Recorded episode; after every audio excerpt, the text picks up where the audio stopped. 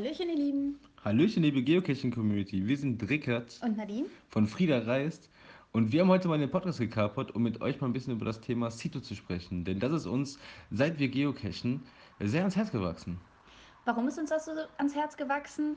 Weil wir durch das Reisen und Geocachen an total abgelegene Orte kommen. Ähm, ja, sehr eigentlich naturbelassene Orte und trotzdem entdecken wir Massen an Müll. Jedes Mal und egal wo wir sind, merken wir, egal wo Menschen auftauchen, überall liegt Müll. Das schockiert uns so sehr, dass wir versuchen, über unseren Blog frieda-reis.com ähm, ja, auch Menschen damit so ein bisschen anzustecken und zu zeigen, wie einfach es eigentlich ist, die Umwelt zu schützen und ähm, beziehungsweise seinen Teil dafür zu tun, sie nicht weiter zu schädigen. Richtig.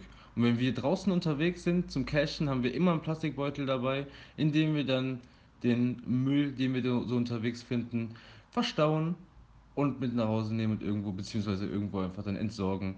Und genau das könnt ihr auch machen, nicht nur während der Sito-Woche, sondern jedes Mal, wenn ihr draußen seid, dann halten wir unsere Erde sauber und vor allen Dingen unseren Geocaching-Playground. In diesem Sinne, danke fürs Zuhören Vielen Dank.